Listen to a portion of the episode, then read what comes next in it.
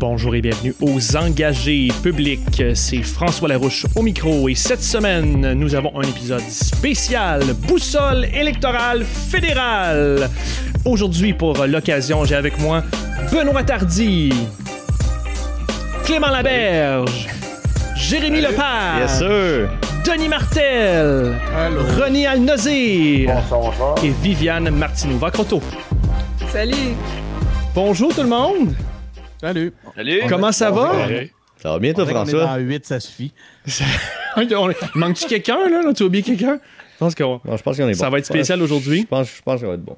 Avant qu'on commence, euh, j'aimerais dire euh, aux auditeurs, euh, d'abord, je veux toujours remercier tous les Patreon, mais plus particulièrement, je veux remercier euh, aujourd'hui notre dernière Patreon, notre nouvelle pa- Patreon, qui est Valérie Magnan. Merci beaucoup, Valérie, de nous appuyer euh, et de consulter nos nouvelles euh, vidéos de formation d'organisation politique. Et si vous aussi, vous voulez nous appuyer, ou si vous aussi vous voulez découvrir nos dernières vidéos euh, de formation d'organisation politique, allez sur formation. Et sinon, euh, c'est ça, c'est aujourd'hui l'épisode spécial Boussole électorale. Donc, on veut explorer ensemble certaines questions, pas toutes parce qu'il y en a quand même beaucoup, là.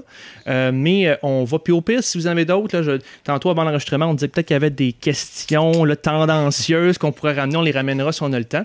Mais on a sélectionné quelques-unes des questions. Et on va fonctionner comme suit. Donc, on va avoir une question à la fois. Et pour chacune des questions, il y aura deux personnes qui s'affronteront, qui vont présenter leur point de vue. Et à la suite de cette présentation, de cet affrontement, tout le monde pourra embarquer, faire des attaques frontales, euh, y aller comme ils veulent. Donc, on va commencer avec la première. Est-ce que tout le monde est prêt? Ah oui.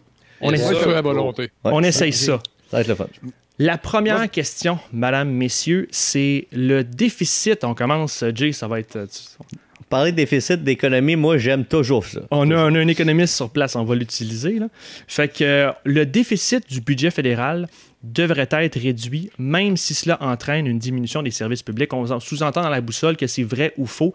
Est-ce que le déficit fédéral devrait être réduit, on devrait le couper, même si ça a des effets sur les services publics? Et on a aujourd'hui Jay et Denis qui s'affrontent sur la question. Messieurs, à vous le plancher. Denis, Denis, commence donc. Là. On va, on va voir quelqu'un qui connaît l'économie, puis quelqu'un qui... Je connais C'est des défis. Mais là, là, j'adore ça. On dirait finalement que c'est un jeu pour me faire passer pour un épée. On me non, met non, contre non, Jay tantôt. C'est comme si quand, ah, dans l'immigration, tu, tu- tu me mettais contre Benoît. Je, je connais. Je vais me faire, me faire torcher à chaque fois. Quoi qu'il en soit, mais en fait, ce que je trouve généralement, puis c'est pour plusieurs des questions, je trouve que c'est des questions un peu niaiseuses à demander à des païens, c'est que si tu es en train de faire la boussole, en réalité, tu réponds selon ton petit. euh, sais, soit tes peurs, tes craintes, tes, tes faibles connaissances, puis ça te donne une idée de, de où tu te situes dans cette espèce de boussole-là par rapport à. Faut juste te répondre qui- comme quelqu'un de normal, Denis. Ouais, mais c'est moi qui réponds, là. Puis la, la, la, la, païen normale, justement, il le sait pas. Avec le Jay, il va être bien bon, lui, pour nous expliquer ces éléments-là. Mais le déficit du budget fédéral devrait-il être réduit? Moi, je peux juste répondre avec ce que je- mes, mes feelings. Puis moi, je pense que la seule chose que ce que j'aimerais, c'est voter ou avoir un gouvernement qui s'engage à ne pas nous mettre dans une situation euh, désastreuse, une situation qui, qui est peu enviable. Mais là, à partir du moment où tu as dit ça, sinon, moi, je suis là, go, si on est capable de, de dépenser un peu plus, puis de supporter les programmes, puis de Mhm. supporter les gens qui en ont besoin, moi, je- ça, je suis pour ça. Maintenant, si ça amène un déficit qui sera absolument... euh, qui va nous mettre dans une situation désastreuse, ben ça, je suis contre. Mais là, euh, maintenant, je suis curieux d'entendre Jay là-dessus. Mais, mais moi, je trouve que qu'est-ce que tu viens de dire, François, c'est très bon. Et Denis pour ou le... François? Excuse, euh, Denis, excuse, Denis. Bon, Eh ben, J'allais le prendre, Même- mais... Même quand c'est moi qui dit, tu sais, c'est moi Mais- qui a les honneurs. Pour le futur économiste que je vais potentiellement devenir, là, il reste encore deux ans d'études, je suis pas encore économiste, peut-être Ça en venir. devenir. Je trouve que ta réponse, Denis, était très satisfaisante parce qu'en soi, Oh. pour moi, là, ce que tu dis, c'est un peu ce que, c'est un peu comme si tu verbalisais ce que je veux dire à l'instant. Euh, à mon sens, ce qui est important en termes de déficit, c'est que la dette soit soutenable. Et ça, c'est quand on parle de, de dette relative, ça veut dire que ton ratio dette-PIB, lui, il doit diminuer d'année en année, même si au travers des années, tu commets des déficits. Ce que, je veux dire, dans le fond, ce qu'on apprend à l'école euh, au niveau de la dette, rapidement, c'est la chose la plus importante, c'est que euh, G soit plus grand que R, donc ta croissance économique soit plus importante que ton taux d'intérêt réel sur la dette que tout simplement sur l'augmentation de ton déficit dans cette année-là. Donc, si ton, ton ratio dette-PB, lui, diminue d'année en année, même si tu commets un déficit, ben, ça veut dire que ta dette à long terme, elle est soutenable. Donc, il n'y a pas de problème à ce niveau-là. Comment on fait pour s'assurer que le parti pour lequel on va voter ah. fasse ce que Jay nous a dit? Ça, c'est une très bonne question parce que moi, quand on embarque là-dedans, on embarque dans les termes très techniques et en général, quand tu sais, parler de ces affaires techniques-là, c'est pas n'importe qui qui comprend ça, puis c'est correct, c'est juste normal, on, on, pousse un peu un sujet. Puis les électeurs, ils veulent même pas en entendre parler, c'est du chinois pour eux autres, c'est correct, c'est normal. Puis les politiciens qui sont pas nécessairement là On a quand même toute une idée à savoir lequel des partis sera le mieux placé pour bien faire ce que tu viens de nous expliquer. Il y en a qui vont penser que. C'est qui le parti de l'économie? Moi, c'est ça la question que j'aurais trouvé ben, intéressante. Qui on croit, qui ici croit, par exemple, que le Parti conservateur est le parti de l'économie, tu sais? Euh, j'aurais trouvé ça intéressant d'entendre. Lançons le débat, là. Il y a Clément qui a levé la main. Vas-y, Clément. On lance le débat à tout le ben, monde à ce moi, je, suis d'accord avec Denis que la question est, mal posée. Puis d'ailleurs, j'accepte pas l'opposition qui est dans la question. Pour moi, c'est, je sais pas nécessairement parce qu'on travaille à réduire la dette que les services publics devraient diminuer. Il y a toute la question du comment on sert les services publics je pense que la vraie question, ça devrait être comment on utilise l'argent qu'on consacre aux services publics. Y a-t-il des manières d'y répondre différemment en 2021 qu'en 1980 quand on les a pensés? Ça, ça serait un travail intéressant à faire. Fait que moi, est-ce que, est que la dette doit, doit diminuer? Oui. Est-ce qu'on doit accepter que ça implique une diminution des services publics? C'est non. oh non, pas cette alarme-là. Je l'ai entendu quand 3 heures du matin, l'autre fois, ça m'a vraiment... Bon, ben, rendons au service public. Qui qui manque, là? Ah. On oh, continue. Euh, sur l'alerte Amber 31, Jake Côté, deux ans, qui a été enlevé. Espérons que lors de la mise en ligne, elle aura été retrouvée. Je ne l'ai pas eu encore. Cette alarme-là, elle fait-tu peur un peu? On va interrompre l'émission. Elle n'est pas, rendue à, Montréal encore. Euh, Viviane, je t'ai euh, vu un peu. Ah, ou Ronnie, là, je vous ai vu un peu ben, Allez-y. Ben, Viviane, vas-y donc. Je, voulais juste euh, dire que je pense qu'on va dire souvent ça pour la boussole électorale. Mais la question est mal posée. Puis moi, je suis d'accord aussi avec les prémices qui ont été posées par Denis ainsi que par Jay. Puis je me demande, mais où est-ce que je dois voter sur la boussole électorale pour mhm. arriver à ce résultat-là? C'est ça. Voilà. Je suis parfaitement d'accord avec toi. Genre, c'est un peu mal posé. Puis pour répondre vite vite à ce que tu disais, Denis, il n'y a, a, pas tant pour moi, à mon sens, là, un parti plus pour l'économie puis un parti moins pour l'économie. Il y a un parti qui est davantage dans l'idéologie euh, pro-interventionniste, un petit peu plus keynésien, les libéraux, puis un parti qui est un petit peu plus laissé-faire, plus pro-marché, qui est les conservateurs puis dans le fond, moins étatiste, moins interventionniste. Fait que c'est deux styles différents d'intervention de l'État. Il y en a un qui l'est plus que l'autre, mais il n'y en a pas un mieux que l'autre, selon moi. Euh, en fait, oui, j'ai une petite préférence, mais je veux dire, je veux dire qu'il y a certains marchés pour moi où l'État ne doit pas se mêler de ça, puis il y a certains marchés où, selon moi, l'État, c'est important qu'il intervienne, mais en tout cas, ça, c'est des questions plus larges. Ben, t'avais dit quelque chose? Ou Ronnie? Euh, je suis parfaitement d'accord avec Jérémy. Euh, parce qu'en fait, moi, j'ai jamais aimé la notion de partie de l'économie. Parce qu'il me semble que quand tu gouvernes le pays, tu devrais être pour l'économie. Donc, quand j'étais au Parti libéral, j'étais comme. On était toujours pour le parti de l'économie, mais je suis comme. Mais c'est quoi, genre, les autres partis sont pas pour l'économie, on est tous pour l'économie. C'est juste qu'on a une vision différente. Ensuite, euh, l'opposition entre couper d'un service ou réduire le, déficit. Moi, je pense qu'on a des revenus qu'on pourrait aller chercher, qu'on va pas chercher. Un, en taxant les plus riches un petit peu plus pour qu'on prenne de l'argent qui, pourrait être investi dans l'économie. Ou deux, en allant peut-être chercher tout l'argent qui est dans, dans les paradis fiscaux qu'on n'est toujours pas allé chercher comme du monde. Euh, il faut aussi voir comment diversifier son économie puis trouver des sources de revenus différentes pour pouvoir un peu pallier aux besoins. Puis c'est sûr, après qu'il y a une consolidation à faire, comme par exemple dans, le domaine de la santé, qui est plus que 50% du budget du Québec, c'est sûr qu'il y a des façons de consolider un peu les dépenses sans nécessairement couper d'un service. René, j'aimerais répondre à ta question. C'est que fait, toi, tu parles du Parti libéral du Québec parce que c'est là que tu étais. C'est qu'en fait, en fait, oui, il y avait le Parti de l'économie, c'était le parti de Jean Charest. Les autres partis, c'était la rue et le référendum. Tu le sais très bien. Fait que fais pas, euh, fais pas comme si. Euh, non, non, mais ce que, je veux dire, ce que je veux dire, c'est que, me semble, c'est pas ça que, que, je veux comme étiquette. moi, je pense qu'un parti qui se brand, le Parti de l'économie, c'est du marketing. Mais genre, rendu là, mm-hmm. c'est pas. Euh, on serait pas plus dans le mal si c'était un autre parti qui était au pouvoir. D'après moi, Philippe Couillard, c'était pas un médecin ou un neurochirurgien, c'était un gars de marketing. Parce que lui, 250 000 emplois, il l'a fait à fond la caisse, puis l'économie, il se l'a approprié. Mais il a bien fait ça, puis ça l'a servi. Oui, on a bien fait ça, c'est sûr. Mais... S'approprier l'économie, les libéraux? de la... mais, en général, les partis essaient de s'approprier l'économie. Ah, je les comprends. Mais je la CAQ, je trouve pas qu'ils sont plus le parti de l'économie que le parti libéral ou plus que le PQ de René Lévesque ou plus que, tu sais, je veux dire. T'es en train de changer. là, tu mets des politiques économiques en place parce que tu penses que c'est ce qu'il y a de mieux à faire. C'est ça. Ouais, je comprends. Ouais, je suis d'accord. Ben, t'avais-tu quelque chose ou euh, c'est pas un sujet qui t'intéresse? Ben, j'ai pas grand-chose d'intelligent à rajouter, non? Je, je, je, vais pas mal dans le même sens que tout le monde.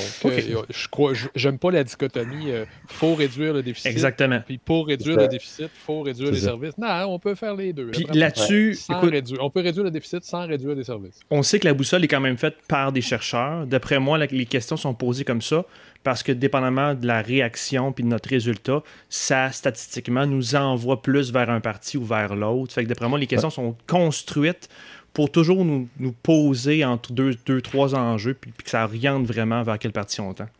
Mais, euh, ça, ça, me permet, François, au passage, de dire que quand j'ai fait la boussole, c'est exactement ce que je me suis dit. J'aurais aimé ça avoir la clé d'interprétation des résultats. Oh, je pense que ça serait intéressant dans une prochaine édition qui rende accessible à ceux qui le souhaitent la signification qu'ils donnent à chacune de nos, euh, à chacune de nos réponses. Bon point. OK, passons donc à la deuxième question. Alors, ça va être Ben et Viviane. Petite question facile. Combien, combien d'immigrants le Canada devrait-il admettre? Fight! Petite question facile.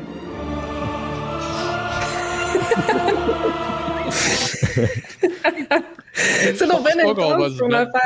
Vas-y, Ben, ton nom est en premier dans la liste. Je pense pas qu'on va se battre beaucoup. Regarde, moi, je me suis déjà prononcé pas mal sur l'immigration à ce micro. Euh, combien, c'est un drôle, c'est une drôle de question, combien, parce que dans la boussole, c'était plus, euh, un peu moins, un peu plus, beaucoup plus, beaucoup moins, euh, le même nombre.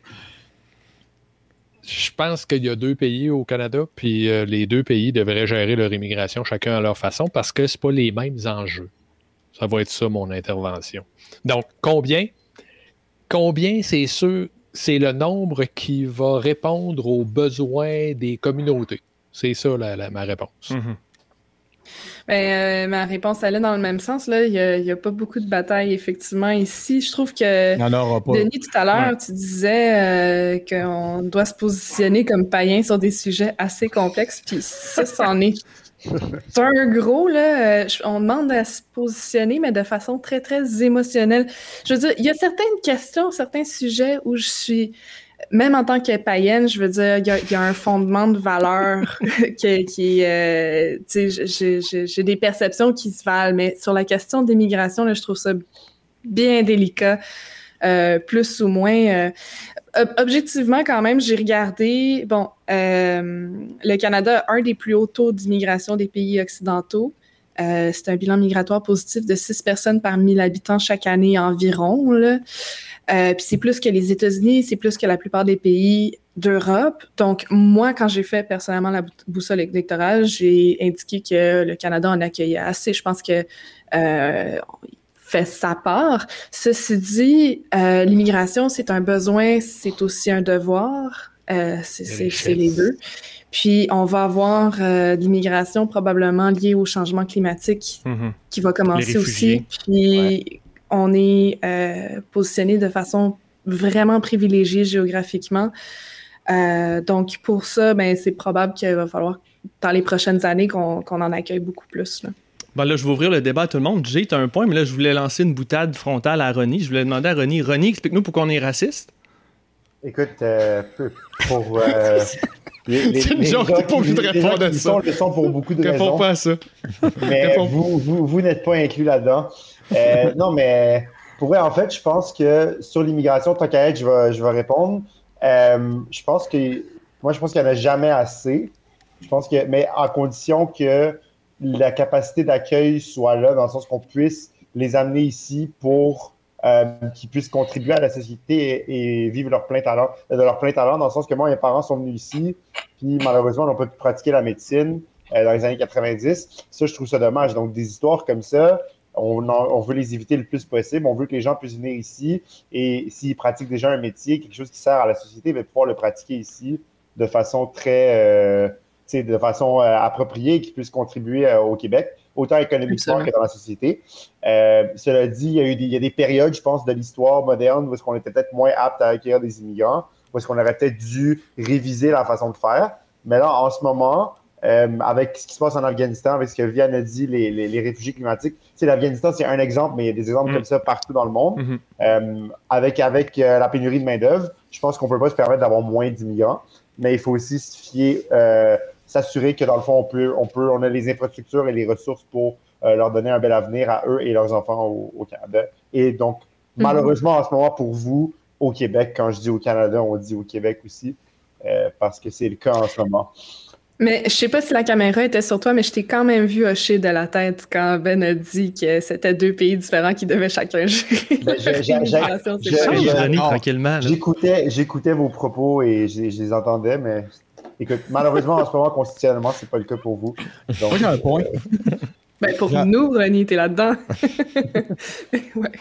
ouais. mais nous, c'est les, les, euh, les, souverainistes, je pense, les indépendantistes. Moi, j'ai un point quand même à, à travers ça. Ben, effectivement, la, la, notion de capacité à bien intégrer euh, les immigrants, c'est super important. Donc, moi, je pense que c'est ce, qui, c'est, ce qui devrait gérer le chiffre. Encore une fois, tu me demanderais c'est quoi le chiffre? Moi, je ne le sais pas. Bravo, euh, Viviane, d'avoir été chercher de l'information avant de faire une émission. C'est, c'est, comme la base de tout ce qu'on devrait. Tout le monde n'a pas fait ça. Tu l'as dit, ce que ça demande encore une fois, c'est comme, comme on disait tout le monde tantôt, c'est qu'on demande à des gens de s'exprimer sur des sujets excessivement, où il y a des faits, mais d'y aller avec encore une fois leurs sentiments. Moi, j'ai peur des immigrants, mais je suis un petit peu contre. C'est qui qui est le mm-hmm. moins beau? Ben, je vais voter pour lui, tu sais, mettons. Mais je pense qu'en réalité, il y, a, il y a des faits qui seraient capables d'orienter un peu mieux ce genre de, de débat-là. Cela dit, euh, il y a un point sur ce que René a dit sur lequel j'aimerais revenir. C'est qu'il faut juste faire attention sur une chose, c'est qu'il faudrait, je pense pas qu'il faudrait bloquer l'immigration à des gens qui, euh, qui ont envie, besoin euh, ou qui ont le désir d'émigrer parce que, par exemple, pourraient pas, dans le pays où ils s'en vont, devenir exactement ce qu'ils veulent. Médecins dès la première génération. Il y a beaucoup de gens qui sont très, très reconnaissants d'avoir pu recommencer même si effectivement il y avait, tu sais, il s'était établi une, vie, une, éducation ou peu importe, un parcours dans pays. Euh, écoute, c'est pour eux, ça a été toute une bénédiction de pouvoir euh, intégrer un pays comme le Québec, par exemple, euh, même si dans, dès le jour 1, ce n'était pas pour devenir médecin. Moi, j'aimerais rajouter quelque chose. je vous partage qu'est-ce que vous avez dit. Il y a juste une chose que, puis, comme, moi, je trouve ça fou parce que qu'est-ce que Viviane disait, c'était on est un pays nordique un peu privilégié d'un point de vue climatique, donc on en fait un peu comme une obligation d'un point de vue collectif d'aider les gens qui, euh, d'un point de vue soit de guerre ou climatique, c'est impossible de continuer à vivre chez eux. Puis moi, je trouve ça fou parce que même si géographiquement on est très bien placé, Là, à chaque année, il y a des feux de forêt l'été. Hmm. Puis à chaque printemps, il y a des inondations. Puis on dirait que ça part en couille, genre à chaque année dans le pays. Puis on est dans un pays bien placé. Là. Puis ça, c'est vraiment à cause des changements climatiques. On en voit des effets concrets des changements climatiques, même ici au Canada où on est censé être bien placé géographiquement par rapport aux autres pays dans le monde. Fait que moi, je trouve ça fou de voir à quel point on peut constater l'immense différence qu'on a par rapport aux autres pays qui, eux, c'est déjà la sécheresse, c'est déjà la mer, c'est déjà les tremblements de terre ou les éruptions volcaniques. Fait que genre, ça va vraiment pas mal. on va tous venir s'entasser à Iqaluit à la fin du monde. Le monde qui sont déjà là seront peut-être pas contents de tous nous voir, par exemple. Il y a de la place, par contre. Probablement que ça va faire deux des racistes. Mais tu sais, moi, sur le fond, je pense qu'il faut qu'on commence à se mettre dans l'esprit que va falloir comprendre à un moment donné qu'on ne pourra pas éternellement gérer le nombre d'immigrants qui viennent ici. Là, on est isolé euh, géographiquement et tout. C'est plus facile pour euh, le Canada, pour le Québec, de gérer le nombre de personnes qui arrivent. Il avoir des limites à l'exercice. Puis, on devrait déjà commencer à éduquer les gens, puis à penser nos politiques publiques pour dire que ce qu'on va pouvoir gérer, c'est comment on accueille les gens. C'est pas le nombre qui vont être. Mhm. Puis là, ça renverse le problème, ça, ça, nous amène à réfléchir à c'est quoi les modalités puis les ressources qu'on est prêt à consacrer à ça. Mais tu sais, c'est ça, c'est une question que déjà bien des pays d'Europe ont eu à affronter. On ne peut pas gérer éternellement les flux migratoires. Il faut composer avec quand ils se présentent. Oui, Clément a absolument raison. Ça, C'était dans mes mini-recherches sur la question. ce que j'ai vu, c'est que le Canada est un des rares pays, avec, je pense, l'Australie puis la Nouvelle-Zélande, j'y vais de mémoire, à avoir des objectifs en matière d'immigration. la plupart des pays qui ont des flux migratoires positifs, c'est de l'immigration pas contrôlée. C'est pas de l'immigration qui est demandée, qui est recherchée. Ce sont des réfugiés qui traversent les frontières. Exactement.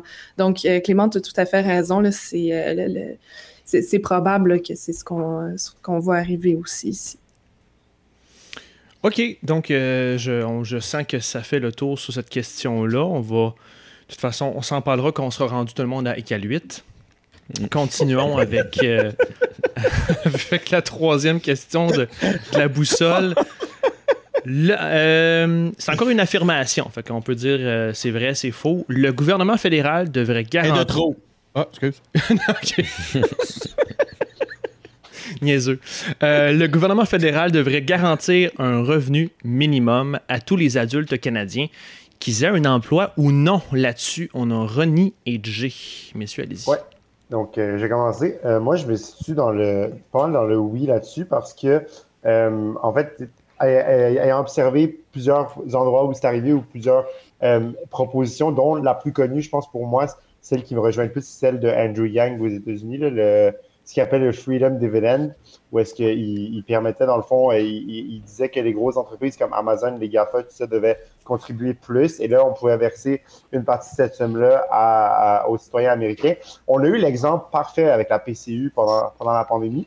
Euh, là, c'est sûr qu'on voit qu'elle est prolongée en ce moment, puis que, tu sais, ça, ça, ça, ça coûte... Il y en a qui disent qu'on devrait y mettre fin, tout ça, parce que ça ne ramène pas les gens au travail. Mais règle générale, moi, je pense que si tu donnes de l'argent à quelqu'un une base euh, de vie décente à tout le monde. Je pense que tout le monde va, il y a plus de gens qui vont l'utiliser pour poursuivre des projets qui les passionnent, euh, pour, euh, pour s'occuper de leurs enfants, pour avoir plus de temps libre, plus un meilleur équilibre vie, vie personnelle, travail, tout ça. Donc moi, en général, je suis pour. Maintenant, pour ce qui est des, détails, de quel, à quel, jusqu'à quelle mm-hmm. mesure, est-ce que c'est à tout le monde, est-ce que c'est, c'est à, à, certaines personnes, est-ce que c'est, c'est combien, tout ça, je n'ai pas l'expertise pour ça, donc pas, je ne vais pas vous dire un païen aujourd'hui. Je suis un païen. Peut-être pas aussi païen que, que, que le, Canadien moyen, mais quand même un païen euh, malgré tout. Ça, mais ayant dire peut-être pas aussi païen que Denis. mais moi, moi j'allais dire peut-être pas aussi païen que Viviane, parce qu'elle oh! elle a avoué. Non, mais j'ai adoré en passant, là, quand elle a dit Moi, je suis une païenne, j'ai fait voilà. C'est ma, préférée. Ayant fait mes études quand même en politique, puis ayant déjà fait des travaux scolaires là-dessus, je veux dire, j'ai une connaissance de base du sujet, mais de là à de là à dire que je peux développer un programme aujourd'hui aux engagés publics, euh, on n'a pas encore ouvert notre, euh, notre, aile de recherche parlementaire. Donc on, t'avait mis une case pourtant pour que tu écrives tes Là, Jay, t'es le seul non-païen de la gang. Explique-nous ça. Euh, non, moi aussi, je suis un païen. Moi, je, je me considère pas au-dessus de tout le monde ici, à soir, vraiment pas. la boussole des païens. Non, non. La boussole des païens. des païens. C'est tellement réglé. Non, mais, mais c'est vrai, depuis tantôt, c'est un peu comme si on joue au jeu de mettez-nous. Genre, j'ai vraiment l'impression qu'on a tous des opinions très nuancées. Puis c'est ce que tout le monde dans la société devrait avoir. Exact. Puis je suis vraiment content. Puis la boussole nous rend vraiment malheureux. Ouais, puis parce que la boussole, elle essaie de nous, de nous mettre genre, OK, toi, t'es-tu t'es-tu le cave dans ce coin-là ou t'es-tu l'autre cave dans ce coin-là? Puis en, t'arraches une jambe ou un bras? C'est ça, c'est genre, en réalité, les questions, c'est ça. Il faut beaucoup plus de nuances. Puis pour répondre à, ben pas pour répondre, mais pour complémenter ce qu'Ironie disait, moi, à mon sens, le revenu minimum garanti, euh, c'est quelque chose de très progressif. Puis c'est quelque chose qui, qui, viendrait dans une société un peu remplacer euh, l'assurance emploi, le chômage ou euh, ceux qui sont carrément sur le bien-être social. Puis t'enlèves comme tous ces programmes-là, puis t'es juste comme, en termes administratifs, ça devient plus simple. C'est juste, OK, on assure à tout le monde un minimum. Si tu fais au-dessus de, au de ça, ben parfait, tu peux vivre à un, à un niveau de vie plus élevé. Mais si jamais tu es dans le mal, ben, tu vas toujours avoir ce, ce minimum revenu, ce, ce revenu minimum garanti-là qu'on considère collectivement comme étant le minimum acceptable. Puis moi, je pense que ça pourrait avoir du sens. Rendu là, l'autre fois, j'en parlais avec des amis, puis les premiers, les, les premiers réflexes que les gens ont, quand on parle de ça, c'est toujours, ah ben, tu, veux faire vivre le monde, comme, comme si les gens pensent que le revenu minimum garanti, ça va être 30 000 par année, mais c'est pas ça pour tout. Ça. va être un revenu minimum pour te faire survivre, mais ça va pas nécessairement devenir un incitatif à ne pas travailler. C'est pas ça l'objectif. L'objectif, c'est juste que Genre, t'as eu un minimum, ça, ça enlève toutes les autres affaires administratives, ça devient plus simple à gérer, puis surtout, en temps de crise comme on a vécu en mars 2020, ben, quand il y a une crise comme ça, tu te fais, tu te fais pas chier à élaborer des programmes ou à dire, OK, toi, tu vas être sur euh, la PCRE, toi, tu vas être avec des prestations spéciales, toi, tu vas être sur l'assurance chômage, l'assurance emploi. Check, on est tous sur le revenu minimum garanti, ça règle les choses, c'est beaucoup plus efficace, beaucoup plus simple. Clément, pourquoi t'es pas d'accord? Ben, Non, non, moi je suis d'accord.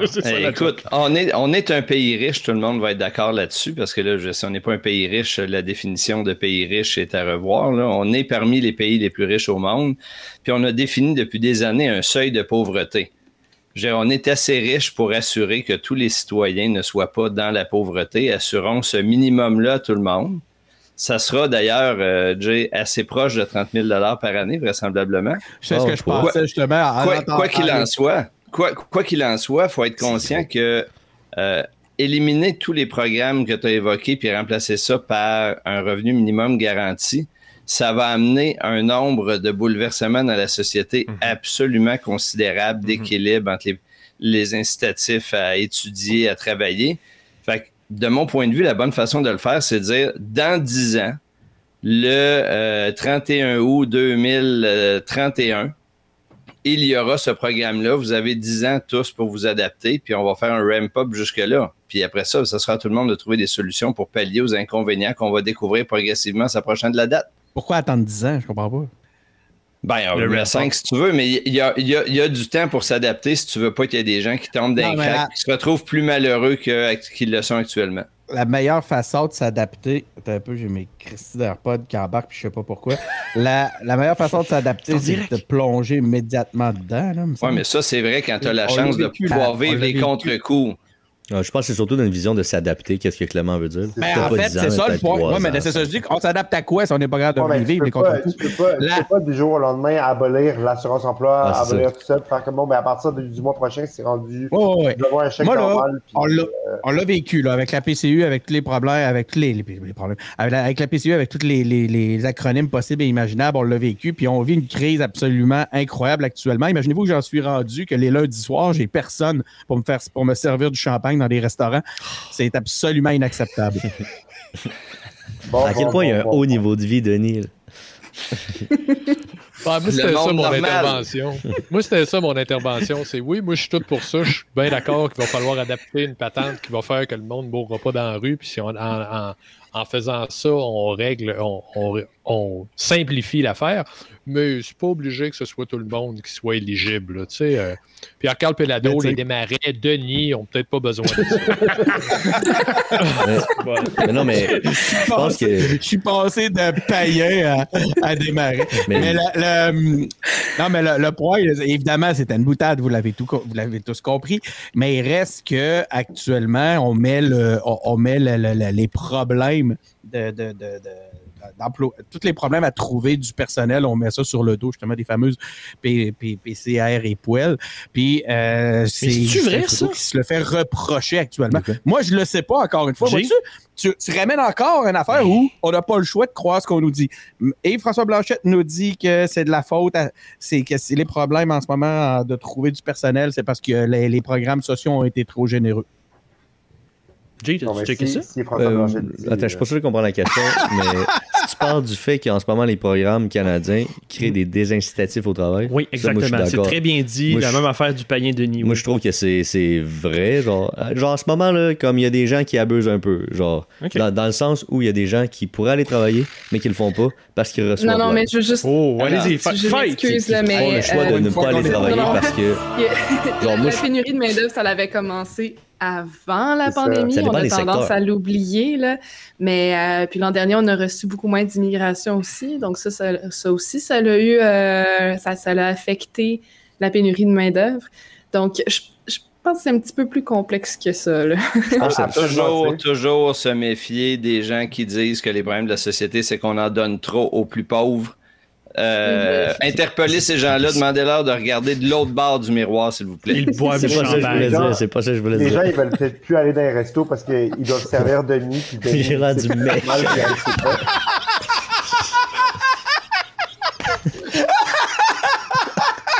Peut-être ben- peut-être- On a ce que c'est trouvé ça, là. On a trouvé la vraie cause. 5%, puis on le sait pas. La pénurie de main-d'œuvre, c'est pour les jobs de marbre, là. Dire, Mais voilà, exactement. c'est ça. Exactement. C'est- ça, c'est ça l'affaire aussi. C'est ouais, que, ben je veux dire, un revenu minimum garanti, oui, ça va, euh, ça va avoir euh, un, un effet très grand sur la société. Moi, le, le petit point que je voulais apporter, c'est l'histoire de remplacer euh, tous les programmes par un revenu minimum garanti. Il faut faire attention avec ça. Puis c'est pour ça que Clément apportait peut-être l'idée d'étaler ça de façon très, très progressive. Mhm. Euh, ce qui n'est pas nécessairement ma position, mais c'est peut-être une solution au fait que quelqu'un qui, euh, qui perd son emploi puis qui a une très bonne rémunération, l'assurance emploi va lui permettre de ne pas tout perdre. Tu sais, De, de, tu sais, mettons, s'il avait acheté une maison euh, qui était euh, qui a une très grosse hypothèque, mais l'assurance emploi est comme nivelée par rapport au Mm. salaire qu'il faisait. Puis c'est pas ça qu'on veut faire avec le salaire minimum garanti ou les revenus minimum garantis. Et euh, en ça, ben, si tout à coup, le seul programme sur lequel une personne euh, peut compter, c'est beaucoup plus bas que ce sur quoi il pouvait compter auparavant, ben, c'est sûr que je pense c'est pas impossible, ce serait même juste en fait, d'une certaine manière, mais faut, faut quand même, je crois, avoir une adaptation. Il faut que les gens soient prêts à ça.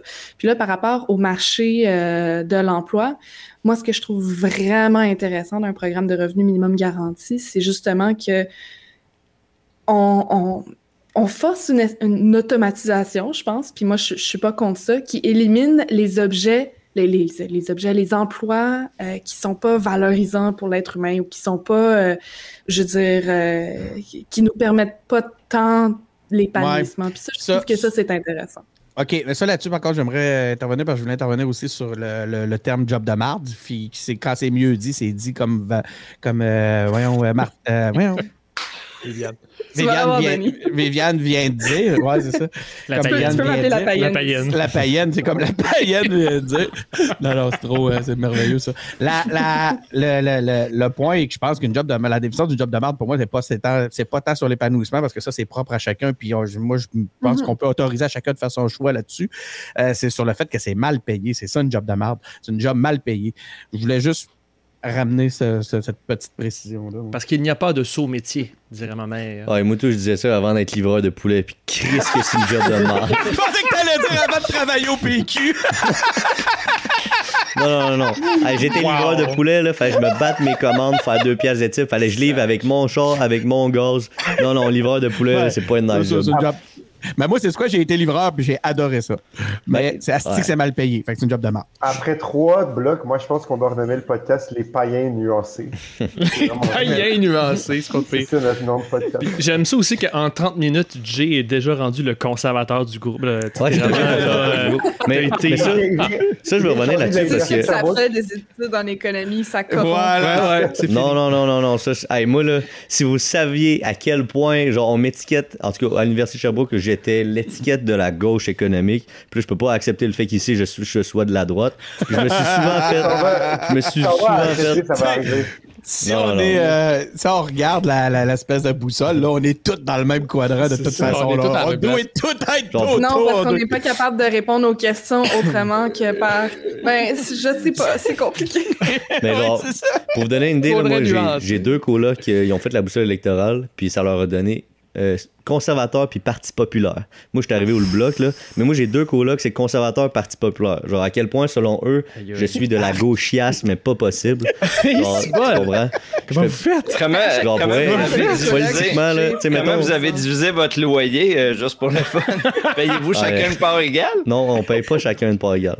On paye une part Ah bon? équitable en fonction des grandeurs des chambres, puis il a fallu débattre beaucoup pour ça. Puis en tout cas, ça, c'est des affaires des personnelles. Ouais, parce qu'il y a des chambres très très grandes à l'appart, puis des chambres très petites. Moi, j'ai fini par avoir la chambre petite. Puis là, je négociais Ah, une baisse de salaire Avez-vous réfléchi à payer en fonction de la... des revenus de chacun? Payer Les revenus de chacun. Ça, là, je veux pas rentrer dans les détails parce que je sais pas si mes colocs qui entendent l'épisode. On va le renvoyer. Mais, euh, mais non, c'est pas fait en fonction de ça parce que si c'était ça, selon moi, ce serait équitable. Mais juste, je vais vous donner une, une anecdote. Justement, hier, c'est la première soirée qu'on passe euh, en appart. On s'en va sur le balcon, sur nos chaises, on prend une bière, puis on parle de ça. Euh, de qu'est-ce qui est équitable, qu'est-ce qui l'est pas. Puis là, je donne l'exemple à un de mes colocs. Je dirais pas son nom, mais lui, il est plus de pas, pas d'intervention de l'État, très genre, si t'as réussi dans la vie, c'est grâce à toi, puis on devrait même pas t'enlever une scène de ton salaire, même si tu fais 15 milliards de dollars, même si c'est pour aider les plus pauvres, parce que tu mérites ton 15 milliards de dollars, vu que c'est toi qui l'as généré. Tu comprends? Genre, lui, c'est comme ça, puis lui, il a sa vision de faire, puis moi, quand je lui ai dit, on pourrait peut-être, tu vois, le taxer de façon à y retirer 0.5 millions, genre, non, excuse, 0.5 milliards, donc 500 millions, et le redistribuer vers des gens qui gagnent peut-être 30 000 ou des gens qui font 10 000 puis comme ce- cette petite perte-là, là, en termes de perte marginale, Relative. elle relative, là, Ouais. ça y ferait rien pour tout le gain que ça pourrait causer dans la société. Puis moi, je- moi c'est comme ma vision des choses, c'est ça, être équitable, redistribuer la richesse. Moi, j'étais de mon point de vue, puis je, je- je suis convaincu qu'au Québec, puis même au Canada, je suis pas seul à penser comme ça, mais pour lui, c'était impensable d'y enlever une scène parce que c'était sa scène à lui et que c'était sa façon à lui d'être équitable d'un point de vue collectif. Puis moi, ça rentrait pas dans ma tête, mais pour vous donner à quel point ça fait des bonnes discussions et des bons débats à l'appart, c'est vraiment plaisant, vraiment le fun. Tu, tu l'in- tu l'inviteras à réfléchir à savoir si ça pour, il serait pas lui-même un idiot utile dans, dans un système des fois un peu trop injuste.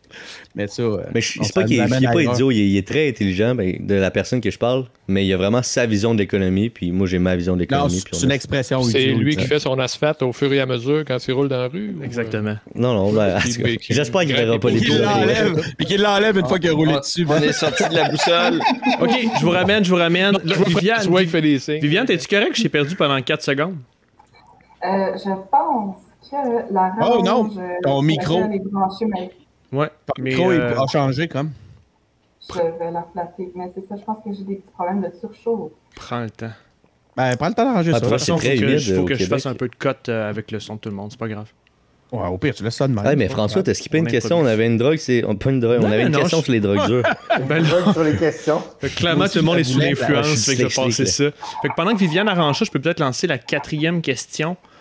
Oh. Com- combien le gouvernement fédéral devrait-il faire payer aux Canadiens pour chaque tonne de gaz à effet de serre qu'ils émettent par la consommation de combustibles fossiles? C'est Benoît et Ronnie qui doivent se battre là-dessus. Messieurs, euh, vous devez régler euh, les changements climatiques euh, ce soir. Go! C'est encore une question. C'est encore une question. Payer plus, payer moins, payer comme ils payent maintenant.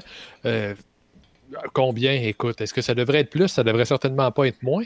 Mais je trouve que c'est une, drôle de question encore, comme toutes les autres questions. Je pense que tout le monde est d'accord là-dessus. C'est que je veux pas non plus que ça. Ce qui est important, c'est de polluer moins, pas de pouvoir payer parce qu'on paye. Tu sais, il ne faut pas que de payer pour, euh, pour polluer, ça devienne une excuse. Ah, mais là, je peux polluer, je paye. Comme si payer, ça réglait tout. Payer, ça donne rien, là. La terre, elle, elle gère pas ça, l'argent. Je veux dire, Mais que payer. ça, Si je fais l'avocat C'est pas du ton diable.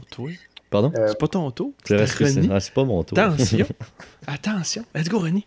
Ben moi, euh, je suis d'accord euh, que, que c'est pas une question qui est noir ou blanc, mais au niveau de, de, la, de, de combien la, la, la taxe du carbone devrait être. Et en fait, il y a la Commission de l'écofiscalité du Canada qui nous a dit clairement que en bas de 210 par tonne, euh, ça servait un petit peu à focal, comme que ça allait pas vraiment aider à, à, limiter, euh, à atteindre en fait les objectifs climatiques. En ce moment, je pense que le gouvernement Trudeau, il vise 120 quelque chose d'ici 2030.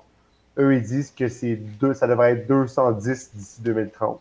Fait que je pense que la réponse est un peu là, c'est que la cible du gouvernement Trudeau en ce moment est vraiment pas assez ambitieuse. Euh, si, on se fie à une étude quand même assez, euh, assez pertinente. Là, euh, Puis Très bien, je, je suis pas contre qu'ils payent, là, c'est correct, là, mais je veux pas non plus qu'ils disent Ah, mais là, on paye, nous autres, fait qu'on peut polluer. Non, ça serait mieux que tu décides de pas Ah, polluer. pas.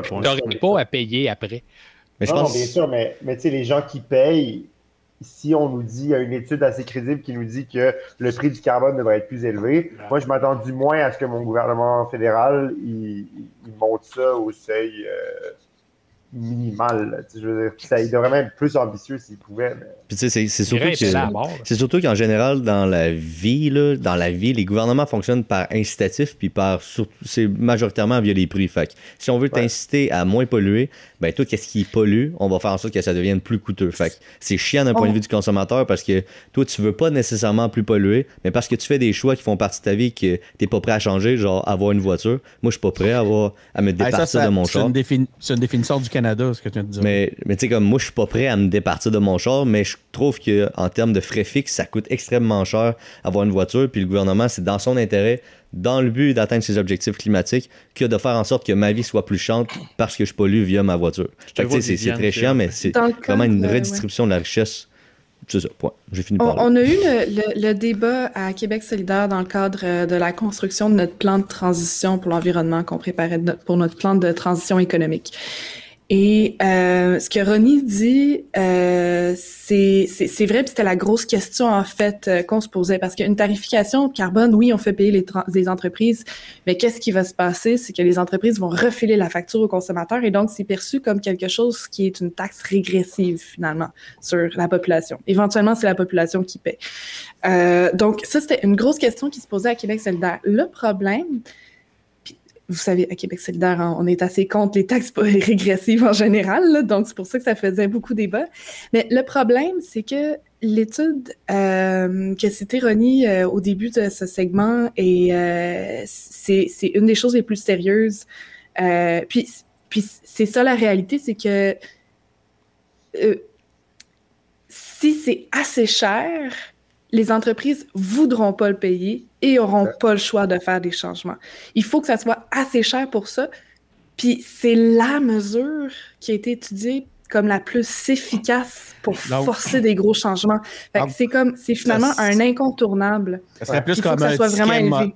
Ça serait plus comme un ticket modérateur qu'un permis de polluer. Non, exact, c'est ça. Mais présent- et on pourrait dire ça. Mais en dessous de ce niveau-là de 204 la tonne, 210, je crois, ouais. Ouais. 210 la tonne. Mais là, c'est plus, euh, bon, ben, ça nous coûte plus cher, puis on fait, euh, ben, on le facture au client, puis euh, on le paye de toute façon, puis on pollue de toute façon, en dessous de ce niveau-là. Puis là, on disait tout à l'heure, les libéraux sont à 120, euh, les conservateurs sont pas à 100, là, sont Non. très bas, là, une coupe de- de On se demande pourquoi. puis, euh, donc, c'est, je veux dire, aucune de ces deux principales options, entre guillemets, nous permet d'atteindre cet objectif-là, réaliste. Moi, mon point là-dessus, c'est la question est bien sur comment on veut faire payer aux Canadiens chaque tonne de gaz à effet de serre, non pas euh, une mesure ciblée sur des entreprises dans des contextes qui vont être difficiles à refiler. Euh, pour moi, là, je si on a compris quelque chose de la crise des Gilets jaunes, c'est qu'on peut pas refiler une taxe carbone à tout le monde équitablement. C'est pas équitable pour les gens qui sont en région, qui ont besoin d'un pick-up pour faire leur travail, puis faire leur déplacement et tout, puis les gens qui sont au centre-ville pour lesquels on a du transport en commun qu'on leur offre. Puis là, on pourrait multiplier les exemples. Ultimement, comme société, là, l'idée qu'il faut tarifer la pollution carbone, c'est le, me- c'est- c'est le moins pire des moyens qu'on a. Mais la vraie solution, il faut l'accepter puis se rentrer ça dans la tête, ça va être de réduire la consommation. Parce que ce qui génère la pollution, c'est notre surconsommation.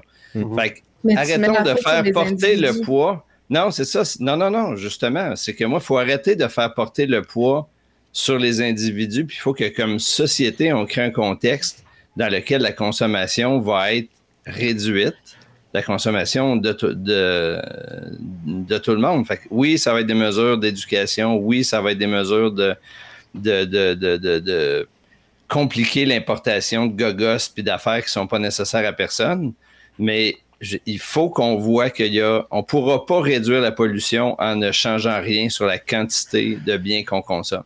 J'ai euh, juste une remarque là. Euh, trouve ça euh, intéressant de voir que Clément a appris des gilets jaunes qu'on pouvait pas faire porter la taxe carbone sur l'ensemble des individus parce que Bernard-Henri Lévy, lui, m'a appris de cette crise-là que les gilets jaunes n'étaient que des imbéciles.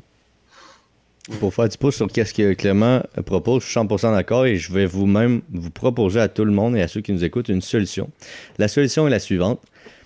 Tu prends ton revenu brut, mettons, on va dire 30 000 tu divises par. Tu divises par quoi? Tu divises par 52. OK. Attends, excuse. Ah, j'ai perdu dans mes calculs. Ce que je veux dire, là. que je veux On dire, commence. Hey, c'est quoi je veux dire? Ouais, ok, non, je recommence. Tu prends ton revenu brut, 30 000 Tu fais 30% de ça ou 40% de ça, on va dire 30% OK. Ce montant-là de 30, de 30 euh, je sais pas, ça fait combien 30% C'est vite de même. 30% Mettons de- 10 000. 10 000, Mettons on va dire 10 000. 10 000, tu divises par 52. Donc, tu as un montant par, cin- tu sais. par 52 semaines. Puis là, ça te donne le montant que tu dois épargner à chaque semaine. Puis non seulement grâce au livre de Pierre-Yves McSween que j'ai lu dans le métro en venant chez François, ben tu réussis à épargner et à atteindre ta liberté financière à 45 ans, mais en plus, tu réduis ta consommation présente. Puis ça, Puis t'as une Ben, vie de marde. non, t'as pas une vie de marde. Moi, Parce que comme il dit, c'est pas se priver, c'est juste solution reporter la liberté. En tout cas, des riches parce que t'as vécu comme un pauvre. Aux individus. Ça recommence, Tarification Viviane, vas-y. Recommence Je, Viviane. je comprends pas, en fait, comment ce genre, ce type de solution de faux. Ben, puis comme Clément disait tout à l'heure, refile moins le fardeau du changement climatique aux individus que la tarification sur le carbone, qui est, encore une fois, je, je le mentionne, étudiée par les chercheurs, puis qui, est, euh, qui serait la meilleure option qui a été envisagée jusqu'à maintenant, qui aurait le plus d'impact. Mais ju- juste euh, une nuance. Pour, pour moi, l'objectif, c'est que on ne doit pas faire porter le fardeau sur les gens. Fait que des, par exemple, là, les mécanismes de bourse carbone euh, me semblent très bien et faire les leurs preuves là pour inciter les entreprises à modifier leurs pratiques parce que à mesure qu'on avance, le prix du carbone pour les alumineries, par exemple, devient euh, excessif puis ils sont obligés de trouver des solutions. Puis sur les producteurs d'aluminium, avant que le prix se rapporte jusqu'à la canette qu'on achète, là, il, y a du chemin, il y a du chemin à faire. Quand on le rapproche puis qu'on veut le faire porter directement à la pompe à essence, pour moi, c'est pas une mesure qui est équitable. Oui, je suis d'accord. Faut, faut Je pas le faire porter le fardeau sur les gens. faut le faire porter sur les démarrais, les Pierre Pelado et Denis. Bien. Si on s'entend tous là-dessus. Ben, juste une petite parenthèse avant de passer à la on va prochaine passer à la prochaine après. La petite parenthèse, c'est on parle de changement climatique, de solutions, puis on est tous bienveillants par rapport à ça. Juste vous dire que Radio-Canada a fait une entrevue avec les chefs des partis fédéraux récemment, je pense Ouais. dimanche passé. Puis Eh oui, On le a- savait pas, mais en tout cas. euh, Puis Noto, le chef du Parti conservateur, a dit que le Canada, c'était un des pays les plus verts, voire le pays le plus vert, le pays qui polluait le moins. Tu sais, à quel point on est loin, là? On est loin, là. Ah, il y, a soit les libéraux, soit les conservateurs qui vont être au pouvoir le 20 mars prochain. Puis il y en a un des deux, 50% de ceux-là, qui pensent que le Canada est un pays les plus verts au monde. À quel point on est vraiment loin. là. Tu me Non, donnes. non, fait, mais, mais, a- mais, mais en fait- Jay, il pense pas, là. Il dit, mais il pense pas. Mais non, il pense Mais- pas, c'est ça que j'allais dire. je C'est pense qu'il est intérêt à nous faire croire que c'est pas pareil. Je- Tu peux pas dire ça ça, moi 2021. j'allais dire, mais Justin Trudeau, il le dit pas, mais il le pense. Exactement. Oh, Ah! oh. C'est pas 50%, Non, je c'est pense- c'est- ouais. c'est 100% là, des options qui, euh, qui nous mènent à Ah, la moi, même plus, ouais, comme il y en a. O'Toole, il dit, il le dit, puis c'est stupide, je trouve, qu'est-ce qu'il dit. Puis Trudeau, il le dit pas, sauf qu'il achète des pipelines, puis qu'il investit l'argent public là-dedans. C'est aussi pire. Exactement comme Yeah. tu viens de dire, Viviane. Bon, ben, tu me donnes le goût de voter stratégique encore une fois. Question 5. Combien. Et là, vraiment, c'est écrit, on dirait que c'est un anglophone qui a écrit ça ou c'est traduit dans Google Translate. Je vais la switcher un petit peu. là. Combien devraient payer d'impôts les grandes entreprises? Donc, quel niveau d'impôts devraient payer les grandes entreprises? On a Denis, parce que c'est le, le représentant du monde normal, et Viviane euh, la païenne qui vont s'affronter. Madame, messieurs, fight! Non, le choc des païens. Le choc des païens. Wow! Écoute, regarde, tu veux que je commence, là, c'est, moi, je la trouve un peu facile, celle-là, contrairement aux autres. Là, c'est que euh, moi, j'ai des valeurs entrepreneuriales. Je je suis pas capable T'es de un entrepreneur, c'est sûr. Peu. Ouais. J'aime mieux, j'aime mieux cette, euh, dire ça de même que de dire que je suis travailleur autonome. Je trouve ça assez niaiseux comme expression, mais t'as raison. Je suis plus en affaires que, que comme c'est là. Mais j'ai des valeurs entrepreneuriales, peu importe. Même quand je suis, euh, même peu importe de, comment ça se passe. Euh, la, la notion de grande entreprise et de profit indécent, moi, je pense, qui est importante dans cette, dans cette question-là. Mm. Donc, euh, c'est, je pense que je peux me limiter à dire juste ça. Donc, à partir du moment où le. Puis, puis ça recoupe un truc que je pense que, que quand, quand Jay tantôt nous a expliqué la, la discussion euh, qu'il a eu avec son, son euh, pas son voisin, mais son coloc sur sa galerie tantôt, ben, euh, il y avait aussi une grande partie de ça. C'est qu'en fait, là, je veux dire, on s'entend que le l'excessif a pas, dessert la collectivité. Et euh, quand ça dessert la collectivité, ben, c'est une perte de richesse collective. La notion de perte de richesse collective, elle est excessivement importante et dans mon dans ma compréhension, c'est quelque chose d'assez euh, qui devrait qui reste au niveau des faits. Je veux dire, Christine, on a tout intérêt à ce que collectivement on aille mieux Fait qu'à partir du moment où il y a des organisations qui, ou des individus à travers leur organisation qui euh, ne paient pas leur juste part ou la, la, la part qui fait qu'on dessert la collectivité, on est en train de tout le monde se tirer dans le pied. Viviane, tu es une fan d'Adam Smith, tu comprends bien? Pas sûr de ça. Euh, bon, là, je suis prise de court par mon absence de connaissances en économie, euh, de culture générale. Adam Smith, c'est le Non, mais, euh, libertarien peu. OK, réponse courte à la question sur payer plus d'impôts pour euh, les grandes entreprises. Oui, oui, absolument oui. Euh, mettons les choses au clair tout de suite. La théorie du ruissellement en économie, de dire que quand les autres coupes sur le dessus, vont, quand les coupes du dessus vont être remplies, ben l'excédent va couler sur les coupes, dans les coupes en dessous. Là, c'est, c'était, c'était de la bullshit pour employer un beau terme. Là, c'est, euh, c'est de la boîte. Euh, on, on le sait, là, on est rendu, euh, on est rendu assez mature comme pour pour savoir que c'est ce- que cette théorie-là ne fonctionne pas. Euh, les, les inégalités dans le monde sont en croissance. La- les fortunes s'étiolent de plus en plus entre certaines mains peu nombreuses, euh, bien précises. Puis, euh, dans le cas des grandes entreprises, ben, il y, a- il y a deux éléments euh, intéressants euh, par rapport à cette question-là. D'abord, il y a une baisse, une très grande baisse dans l'histoire de l'apport des impôts des entreprises à l'État Oui, oui, oui. oui par rapport aux individus euh, jusqu'à aujourd'hui. Donc, je pense qu'il y a quelques décennies, là, j'ai pas pu retrouver l'information en cherchant rapidement, mais probablement aux, aux alentours de euh, de la deuxième guerre mondiale, là, enfin quand euh, quand les euh, quand on a commencé à imposer les sociétés et les individus, euh, c'était à peu près 50% des revenus de l'État qui provenaient des impôts des entreprises. De mémoire, là, j'y vais. Puis aujourd'hui, on parle de peut-être euh, 12% ou euh, dans le coin de 20%. Les paradis maximum. fiscaux. Ben, c'est ça. Il y a les paradis fiscaux, mais c'est pas juste ça. La part, le taux d'imposition des entreprises a beaucoup, beaucoup, beaucoup baissé. Puis ça, c'est pour attirer les entreprises. Tous les États se font con- concurrence pour attirer les entreprises, pour avoir des emplois, pour avoir... Donc, parce que ça fait marcher l'économie et tout ça. Donc, on a beaucoup baissé pour suivre le marché mondial, finalement. Euh, on a beaucoup baissé le taux d'imposition des entreprises. Donc, oui, je suis d'accord à augmenter le taux. euh, ah oui, puis l'autre affaire que je voulais mentionner, c'est dans le contexte de la pandémie, mais il y a certaines entreprises qui ont vraiment bénéficié du contexte, euh, qui ont vraiment fait beaucoup d'argent Amazon. Sur le- un peu sur le dos du monde. là. Tout le secteur technologique Euh, a puis, bénéficié de ça. Moi, je, je- je- je- c'est une mesure euh, que, avec laquelle je serais d'accord là, d'imposer, d'avoir un impôt spécial de pandémie sur certaines entreprises. Bon, à reculons, c'est toujours un petit peu plus difficile, mais quand même. La seule chose, c'est que euh, je ne serais pas fermée, puis là, j'embarque dans quelque chose de complètement flagué, là, à l'idée qu'on revoit totalement notre façon de percevoir des impôts, puis qu'au lieu de, je sais pas moi, imposer les entreprises, on impose beaucoup plus les grandes fortunes individuelles. Exemple, sur le capital, pas seulement sur les revenus. C'est, tu sais, on, pourrait changer la façon de faire les choses parce que l'affaire avec l'imposition des entreprises, puis c'est la, comme je le disais, la raison pour laquelle on, la baisse tout le temps, ben c'est parce que si nous on l'augmente, ben il y a des entreprises qui partent, il y a des emplois qui se perdent, il y a de la richesse qui ne se crée plus chez nous, et il y a toujours ça qui est compliqué je, je suis d'accord, je vais être d'accord avec vous là, de dire qu'il y a quand même moyen de. On a quand même du jeu là, pour augmenter davantage le taux d'imposition des entreprises, mais je vais juste dire.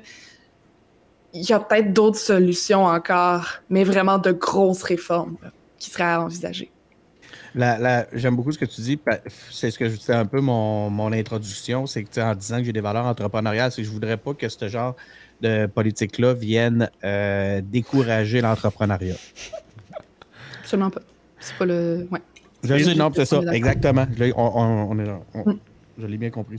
Je pense que Clément avait quelque chose là-dessus. Jay, tu voulais-tu y aller, messieurs? Je vous laisse euh, continuer.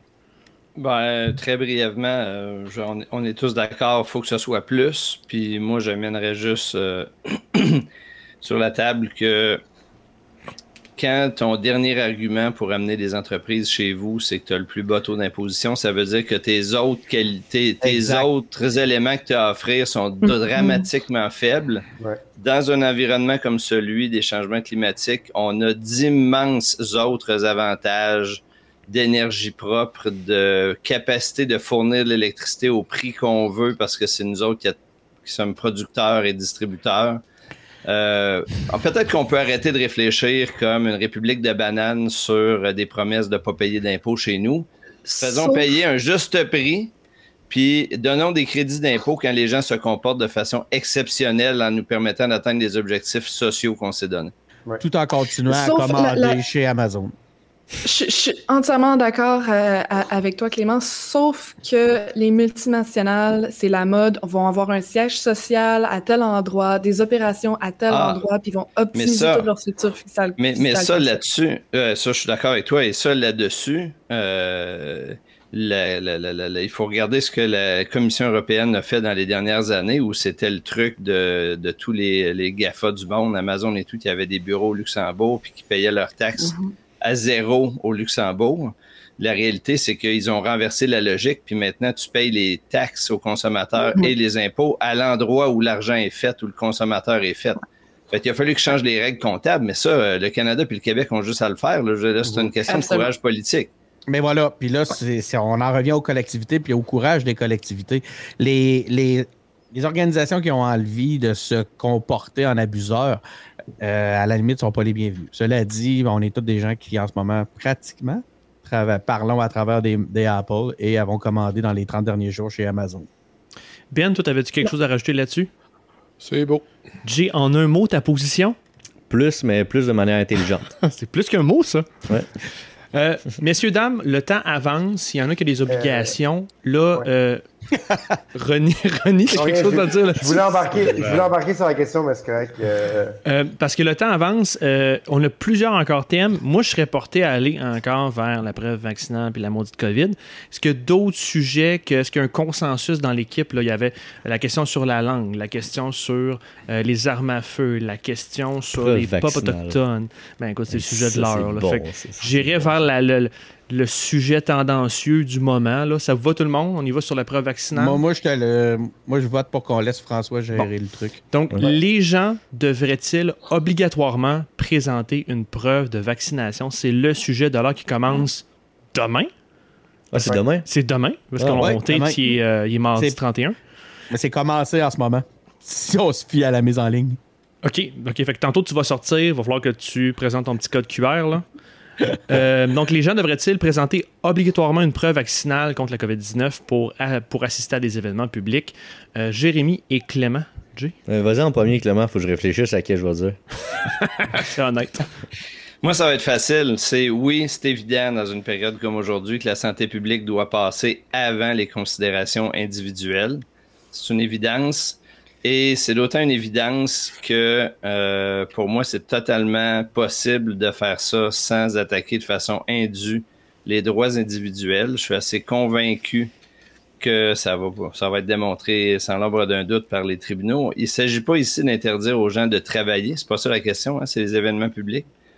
Euh, on n'est pas dans euh, empêcher de travailler, on n'est pas dans empêcher de se déplacer. On est sur empêcher de se rendre dans des lieux où il y a des gens qui peuvent être vulnérables et dont on n'a pas le droit de mettre en danger la santé euh, si on peut le faire autrement. Donc pour moi, il n'y a aucune question là. Évidemment, peu. faudra lever. Évidemment, faudra lever ces conditions-là. Ah, pardon. J'ai C'est ton chien. mon chien. ah. Évidemment, il faudra lever ces contraintes-là dès que possible quand on aura maîtrisé le, le satané virus. Là, juste une petite, petite mention, c'est Même que c'est pas pas, tout à fait de même que c'est exposé. Là. Si c'était si c'était libellé comme ça, c'est sûr que tout le monde serait dans la vertu, là, Clément, mais c'est parce que c'est pas de même que c'est présenté. Mais je vous laisse poursuivre. Jay, mon homme. Ben non, mais la question, c'était. Sur les, sur les vulnérables, là. moi je te dis, tu sais, c'est tout, ta- tout ton bout sur c'est pour empêcher, c'est pour protéger dans des endroits vulnérables parce que c'est pas ça. En ce moment, c'est pas, le- Oui, mais, la- pas, mais Denis, pas de même ça. qui est appliqué. Là. Oui, mais Denis, c'est ça le point pareil. Je veux dire, euh, la, la question, c'est de, c'est, c'est qu'on veut pas obliger les gens vulnérables à, à- à rester chez eux de peur de sortir. Mais là, les vulnérables, c'est les non-vaccinés. Fait que Ben, c'est pas correct. seulement. Ah non, mais pas C'est seulement. Non, isolés. je m'excuse, euh, mon, mon bébé, euh, il peut pas être vacciné. Là. C'est ça. non, non, on comprend. là. Si je peux m'immiscer dans le débat que je est suis censé avoir avec Clément. Jé- Jérémy, qu'est-ce que t'en penses, toi? Si je peux m'immiscer là-dedans, ouais, euh, ben moi je dirais que si c'est pour nous un peu nous aider à nous sortir de tout ça, là, moi je suis je suis pas contre le passeport vaccinal à partir du moment où c'est pour nous aider euh, à, fin- à comme vraiment comme closer ça puis à inciter les non vaccinés à aller se faire vacciner. Je suis pas contre ça. Moi il y a deux choses que je veux apporter. Euh, présentement, je pense qu'on est autour de 75-80% de la population qui est vaccinée deux doses. Moi, je trouve que c'est beaucoup.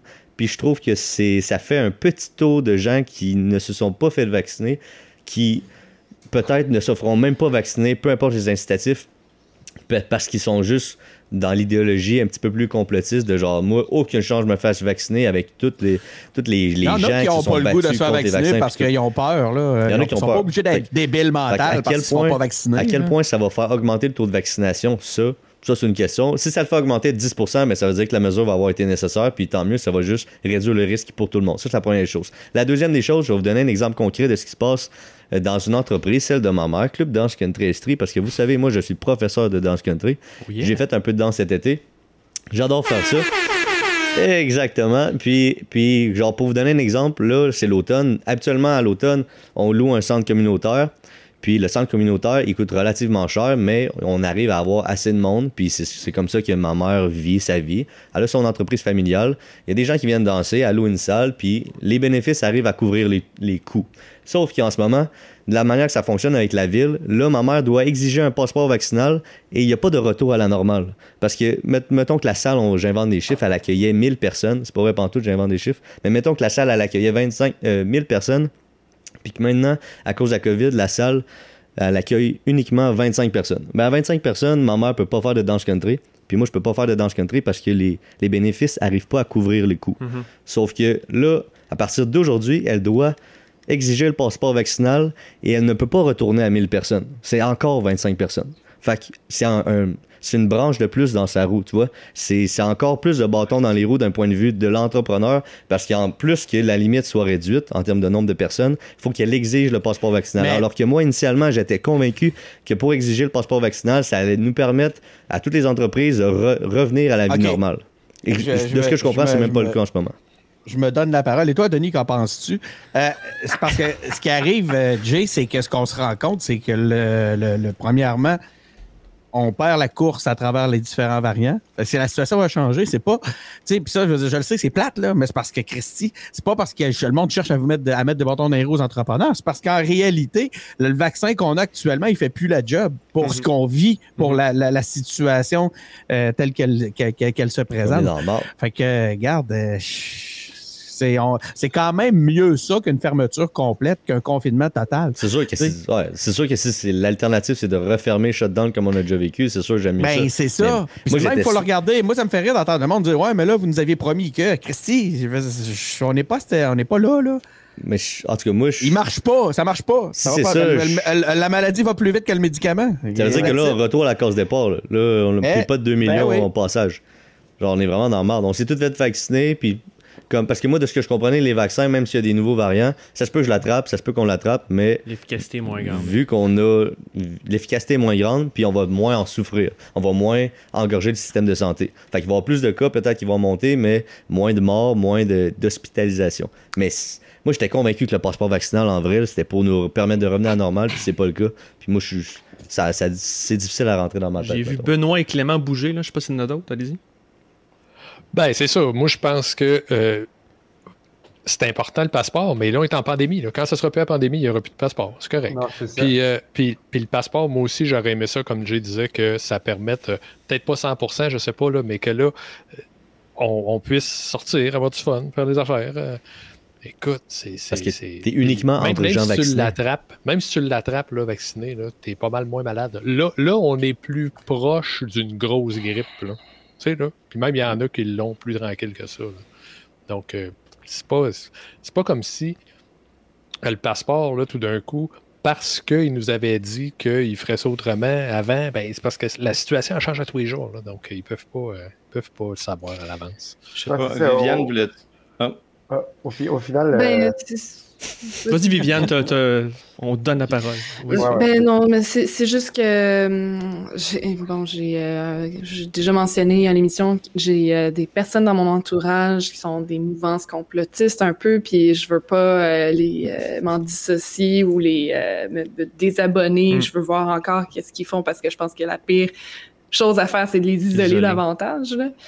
Euh, puis le bon, une de ces personnes qui partage, euh, qui a partagé un texte là, probablement viral dans ces trucs qui où il parle du fait que bon le, le, le port du masque a été euh, imposé il y a un an en nous disant que ça nous permettrait d'un certain retour à la vie normale. Puis ensuite il y a eu le défi 28 jours qui puis le confinement a duré 200 jours. Après ça la possibilité de se rassembler à Noël. Euh, puis finalement, ça, ça est tombé à l'eau. Après ça, un couvre-feu pour deux semaines qui a été euh, qui, qui- qui- a perduré pendant quatre mois. Puis le, le, le, le point de tout ça, et j'avoue que pas je ne vais pas partager ça sur ma page Facebook, mais je comprends la frustration, c'est qu'on nous promet toujours un retour à une certaine normale si on agit correctement. Mais là, il y, a- comme une fatigue de, de faire comme on, on fait tout ce qu'il faut, là, puis il n'y en a pas de retour à la vie normale. Je sais pas si. Enfin, je, je voulais juste apporter ça. Il n'y a, pas- il y a pas vraiment de contribution au débat dans ce que j'allais dire. Non, oui, moi je pense que Ben, oui. je suis d'accord. Moi, moi, mon mot là-dessus, c'est que faut aussi arrêter de le réfléchir en fonction de nous-mêmes seulement. Là. On a des employés de la santé qui ont la langue à terre. Hmm. Oh, Puis c'est, même si c'est même si c'est une grosse grippe là, euh, ils ont du monde plein les hôpitaux pareil, puis ils sont épuisés puis ils n'ont pas eu de vacances. Puis on, on leur doit de euh, maintenir ça bas au cas où que ça reprendrait, ne serait-ce que pour ça. Cela dit, je pense, Viviane, tu as un point en soulevant le, le message puis l'angle qui est pris par les opposants. C'est que peut-être aussi qu'il faut qu'on arrête de faire à croire que c'est la dernière étape avant un retour, puis qu'on voilà. assume que c'est compliqué, que ça va être long, qu'on ne sait pas comment on va en sortir, puis que celui-là, on le doit à certaines catégories de monde qui nous ont aidés à passer à travers. Mais arrêtons de toujours faire à croire que la lumière au bout du tunnel est là, elle n'est pas encore tout à fait là. Euh, Le problème est pas mal, et peut-être aussi dans la façon dont on le communique. C'est comme, c'est Ouais. comme euh, ouais, quand on a eu le, le défi 28 jours une fois, après une autre fois. Ça a été ça pendant genre. Ça- Pendant un an. faut arrêter- 200 jours. Si on veut pas que les gens, si on Pendant- veut pas, si on veut pas que les gens réagissent comme des enfants, faut arrêter de leur parler comme s'ils étaient des enfants. Non, mais ouais, je suis d'accord, mais au final, sur le passeport, c'est vrai qu'il faut que ce soit temporaire, dans le sens que dès qu'on va avoir maîtrisé la pandémie, on, espère pouvoir s'en passer. Mais en bout de ligne, ça prend un permis de conduire pour conduire. Maintenant, maintenant, ça va prendre un, ça va prendre un passeport pour rentrer dans certains endroits. Tu sais, moi, je m'en vais en Colombie-Britannique dans deux semaines, puis je suis content qu'ils l'exigent là-bas, parce que je vais pouvoir aller en paix là-bas, puis genre, tu sais, pas me mettre à risque, puis je voyage sans mettre à risque. Mon chat, pendant que Viviane en parlait, est grimpé sur le comptoir. Puis ben, il sait, il peut grimper sur le comptoir, mais il va se faire sprayer par une petite bouteille d'eau pour les à descendre. OK. Donc, quand tu fais un choix, tu, sais, t'as- tu peux, pr- tu peux prendre un choix, dans, tu peux faire des choix dans la vie, mais il y a des conséquences qui vont venir avec. Mais là, si tu fais le choix de ne pas te vacciner, ben, tu ne pourras pas aller dans un, dans un resto. Donc, euh, je, je voulais juste parler de mon chat, en fait. Donc, Mais là, il faut que tu nous le montres. mais il, il est parti parce que je l'ai sprayé avec de l'eau, justement. Fait qu'il il s'est allé se cacher. euh, Puis c'est aussi l'heure pour nous d'y aller. Ça va être la transition vers, euh, vers la Vers fin. Donc, euh, merci tout le monde. Ça a quand même été bien. On, on est tous. nice. euh, c'est l'épisode des païens. Je pense que c'est la conclusion. euh, Hey, J'ai déjà hâte à la prochaine boussole. Ouais, Je- moi ben tout, oui. C'est vraiment cool. qui va être l'année prochaine avec le provincial. Ouais. Faut pas se le rappeler. Il y a une autre élection qui nous attend après ça. et le municipal. Merci tout le monde d'avoir été là. C'était notre épisode cette semaine. Euh, comme d'habitude, abonnez-vous sur notre balado, euh, sur, euh, à notre balado sur Apple Podcasts, Google Podcasts, SoundCloud et Spotify. Suivez-nous sur nos pages Facebook, Twitter, YouTube, Instagram pour recevoir notre infolette, consulter notre boutique, vous engager, découvrir l'organisation politique, visiter engagépublic.com. Merci encore à tout le monde. Ciao, ciao. À la semaine prochaine. Ciao.